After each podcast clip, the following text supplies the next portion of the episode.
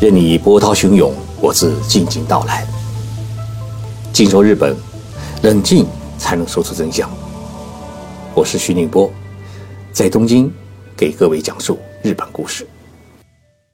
各位听众朋友好，上一期的节目啊，我跟大家聊了一个话题，那就是我们应该如何理解日本这个国家。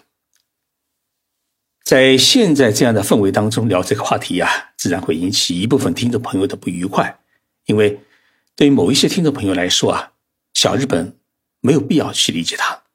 所以呢，从节目的留言当中，我也可以看出个别听众朋友的情绪。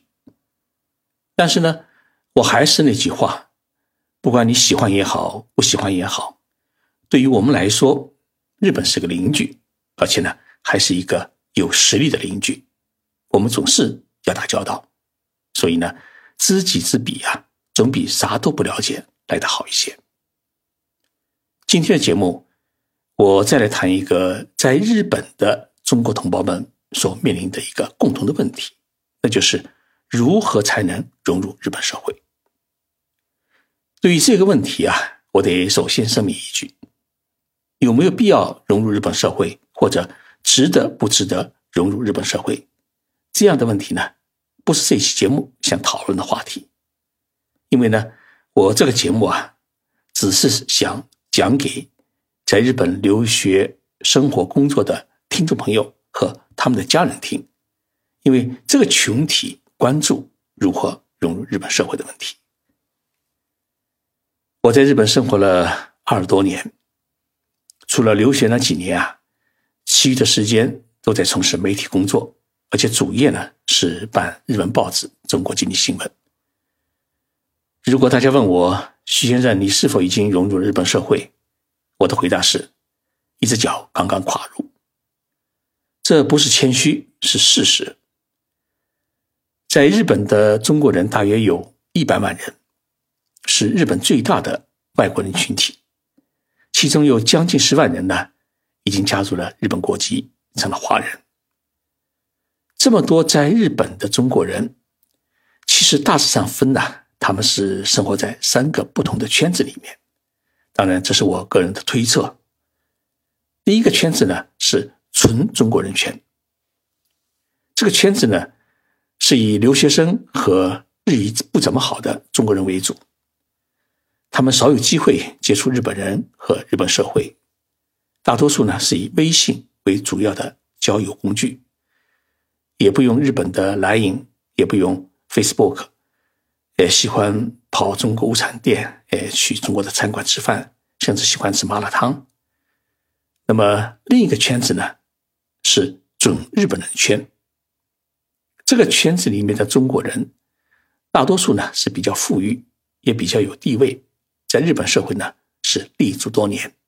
或者夫妻的另一半是日本人，那么最明显的特点是比较少接触中国人，不喜欢参加中国人团体的聚会。日本人朋友呢比中国的朋友多。在这两个圈子的之间，还有一个圈子，应该叫做超中国人圈。那么这个圈子里面的中国人啊，哎，群体最大，大多数呢已经结束了学生的生活。有的呢，在日本公司里面工作；有的自己创业；有的是日本的配偶。那么这个圈子里面的中国人的特点是，他们有一些日本朋友，但是交往不深；偶尔呢，也有机会参加日本的聚会，懂得一半的日本社会的礼数。但是呢，另一半的思维和行为呢，还比较中国化。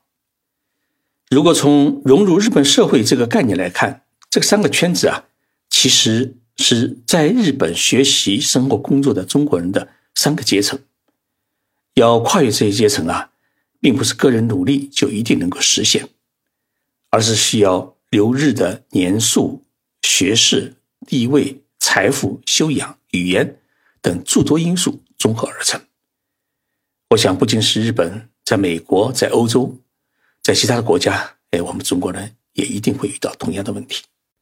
在讨论啊，哎，如何融入日本社会之前，我们首先要解决一个标准问题：怎样才算融入了日本社会？我想这个标准啊，估计还没有人制定出来，所以呢，我是自己瞎琢磨。简单的说啊，你能够用熟练的日语与日本人和日本社会保持着经常的联系，周围呢有一群知心的日本朋友，自己的事业对象主要是日本人和日本社会。当自己有困难时，手一招，就会有几位日本人跑过来。日本人呢，没把你当做外国人，而你也没把日本人当做日本人。这个标准啊，归纳的对不对？哎，我也请各位听众朋友啊，一起来思考。我想，一位在日本的中国人，如果能够达到上述的条件，应该来说算是融入了日本社会，因为能够做到这一点。本身就不容易。那么，怎样才能融入日本社会？我想啊，需要三个方面的努力。第一呢，要学好日语。语言啊，是人类沟通交流的最基本的工具。如果你能够讲一口流利标准的日语，那么你融入日本社会的速度要比别人快上许多倍。我记得在上世纪九十年代的留日学生当中。在中国国内学日语出身的就占了很大的优势，无论是考学还是就职，几乎都是一帆风顺。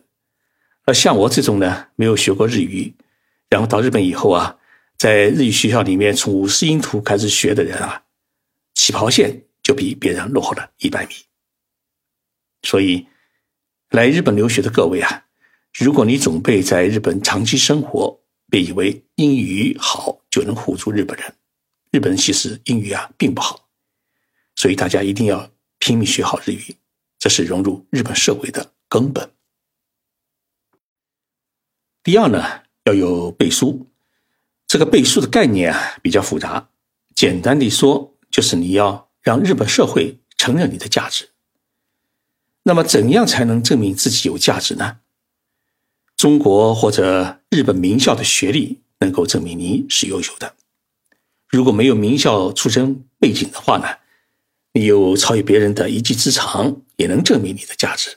比如高级的厨师、工匠、艺术家等，比如日本大公司里面的职员等。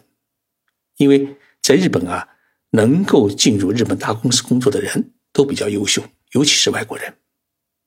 除此之外呢，如果在自己创办的公司里面担任社长。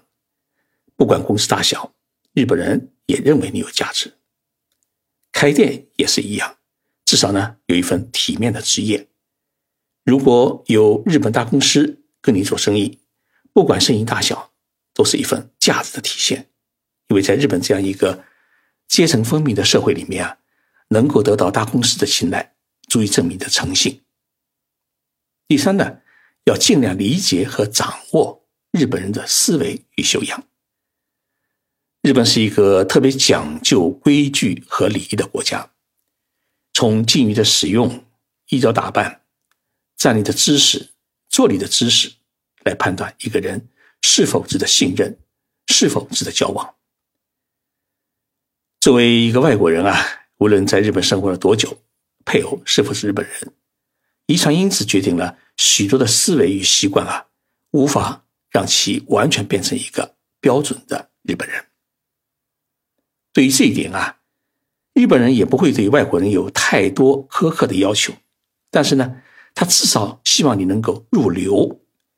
大家在一起的时候，你不会显得那么格格不入，让人感觉到在一起啊比较舒适。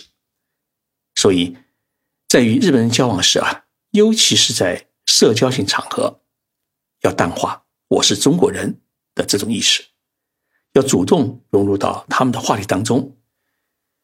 家家都有一本难念的经，所以我们要用一种理解的心态，而不是用批判的意识与他们交流。日本人怎么鞠躬，也就怎么鞠躬。日本人回家以后啊，给你发个明信片表示感谢，你回家以后也给他们发一封感谢信、感谢邮件，让日本人觉得你懂得日本社会基本的礼仪，符合他们的行为规矩，他们就会认同你。可以成为他们其中的一员。融入日本社会，并非要把自己变成日本人。从国家交流的层面来说，多与所在国的国民交朋友，成为他们的理解者，被认同为是朋友而非异己，潜移默化地影响他们。通过你这么一个优秀的个体，让他们能够理解并欣赏中国与中国人，消除对中国的一些误解，这便是最好的民间外交，也是海外华人最好的爱国行动。一个人如果到日本留学几年，等自己啊，哎离开日本回国时，发现除了导师没认识其他日本人，我觉得这不是一件好事情。其实，即使是留学生，与日本人的交往机会还是很多。譬如大学里面啊，有各种各样的俱乐部、研究会；打工的地方呢，有日本人店长、员工；住的一方有日本的邻居老太太。你只要放开胆子，勇于交往，总比整天啊捧着手机玩抖音、看微信、打游戏更有机会呢接触日本人和日本社会。要融入日本社会啊，并不是想融入就能融入，尤其是想融入日本的上流社会，需要更多的时间和修炼。在我的视野当中啊，呃，在日中国人在日本上流社会如鱼得水、备受尊重的。哎，有好几个，譬如啊，东京一家高级的中国料理店里面的中国人社长，他天天接待日本的政界、文化艺术界，甚至是皇室成员去他那里吃饭。譬如一位获得过日本政府勋章的中国人，经常被日本的领导人私下邀请去参叙交流。譬如一位中国人教授，当日本电视台学界。一碰到中国问题，第一时间就会想到请他出来做评论员。又比如有一位中国的女企业家，她的公司里面股东啊，个个都是世界五百强企业。又譬如一位中国人画家，日本的一家千年古市，请他画屏风，一次就要二十万元人民币。还比如我一朋友啊，哎，他是中国人。他在日本跨国公司里面担任中国的总裁，领导着三千多名的日本人。我举这几个例子呢，是想说明，不是中国人啊融入不了日本社会，也不是日本人看不起中国人，而是您真有本事，日本人照样喊你先生，照样对你五体投地、敬重万分。但是要达到这一高度呢，需要付出比别人多几倍的努力。在日本社会啊。做人比做事更重要，坚持比爆发更令人敬重。谢谢大家收听这期的节目。如果大家喜欢看文字的话呢，呃，请到微信公众号里面去搜“静说日本”。我呢每天上午都在发表一篇文章，同时呢，“静说日本”的视频号，呃，每隔两三天也有一个节目上线。我喜欢用文字电台。和视频节目来综合的介绍日本，希望大家能喜欢，欢迎大家关注。最后啊，请大家来一起欣赏一曲日本的吉他曲，叫《梦醉酒》。